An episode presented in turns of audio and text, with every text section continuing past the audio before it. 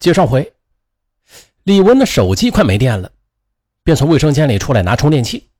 可在外边专心窃听的张江没有料到李文竟然会突然出来，顿时方寸大乱起来。而李文竟然从丈夫的手机里啊听到了闺蜜的声音，不由得也是吓了一大跳。哎，咋回事这是？无奈之下，张江只好招供了。霎时间，李文就像是被人在大庭广众之下剥光了衣服，他是又羞耻又愤怒，扑上去对张江是又打又抓。可是张江呢，却恬不知耻地说：“我不窃听你的手机，我能追到你吗？咱们的婚姻能幸福吗？”李文完全听不进去，就骂道：“你无耻、卑鄙、龌龊！我还以为咱们心意相通呢。”原来都是你的阴谋把戏。张江也生气了，哼，我费尽心思对你好，你还说我虚情假意啊？李文实在是懒得和张江说下去了，愤而的就提出了离婚。没想到啊，正在气头上的张江也赌气说道：“哎，行，离就离，别以为我没有你就活不下去。”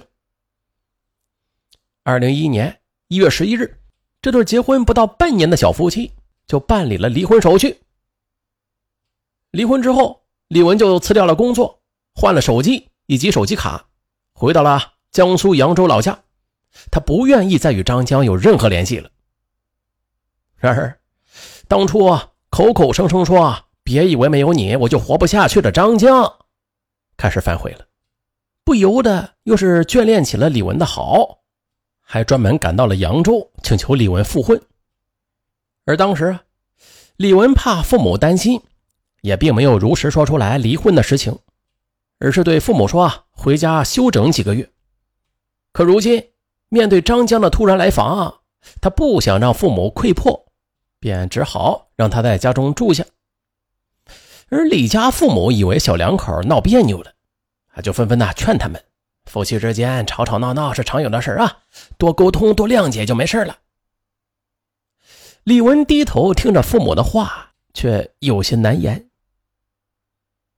在李家住下的张江，为了让李文回心转意，不仅多次向他道歉、保证，还主动啊干起了家务。而张江的这一番表现啊，又和以前恋爱是一样的。再加上父母对他的不住的夸赞，李文不仅有些犹豫了。一天晚上。当张江请求李文再给他一次机会时，李文心软了，同意再考察他一段时间再说。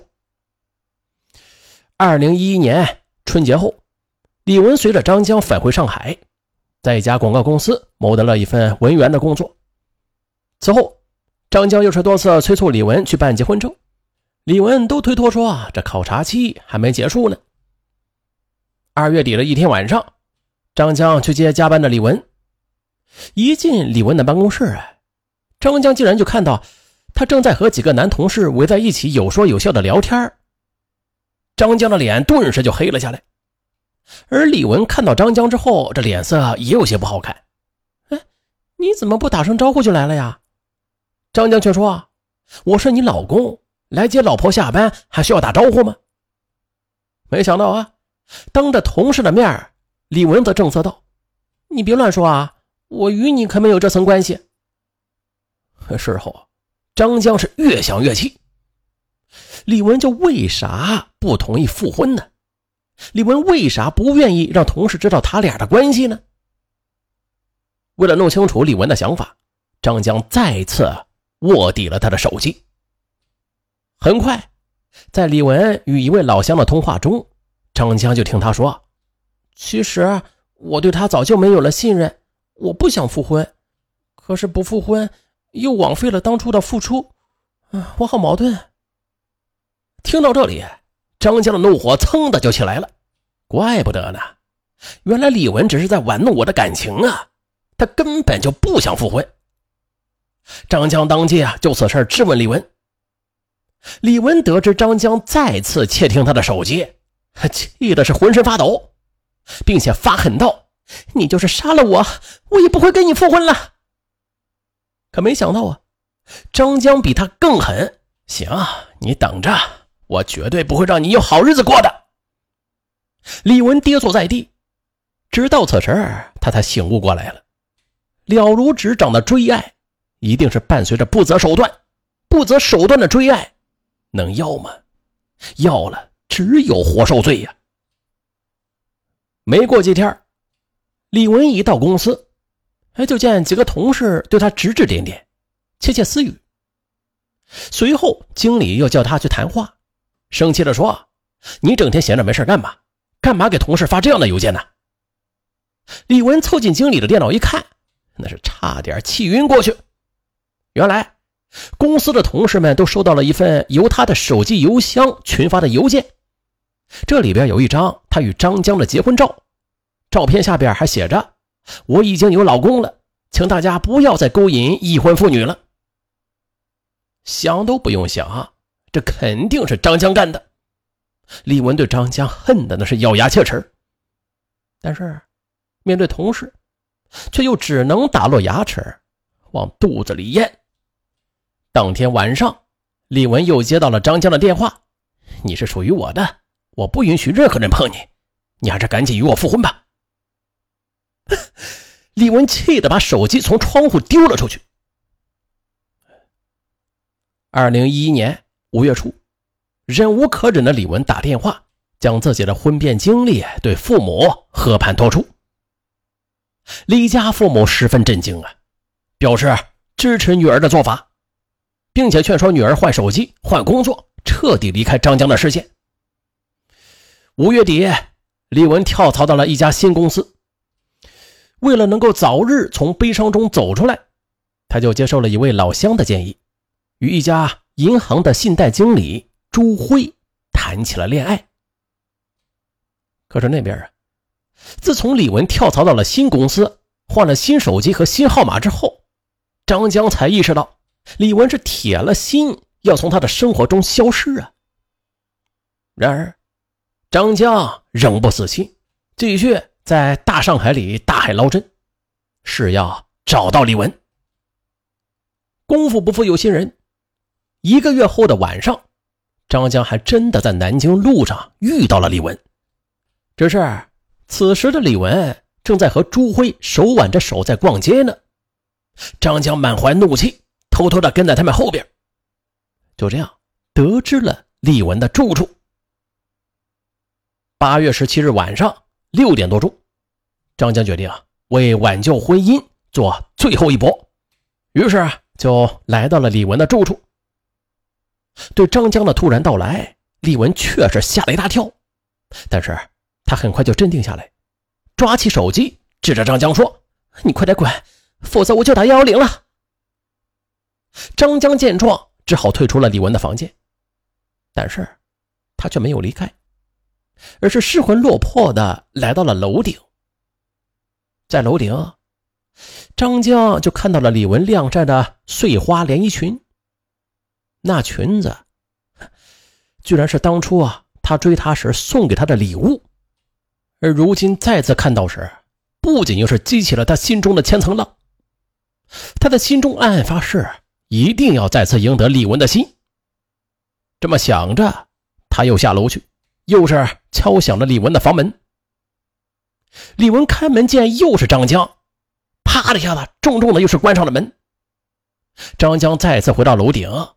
对着那件碎花裙子发呆，时间一分一秒的过去，到了晚上九点多钟，张江渐渐的就失去了耐心与理智，再次冲到了李文的房门口，使劲的擂着门。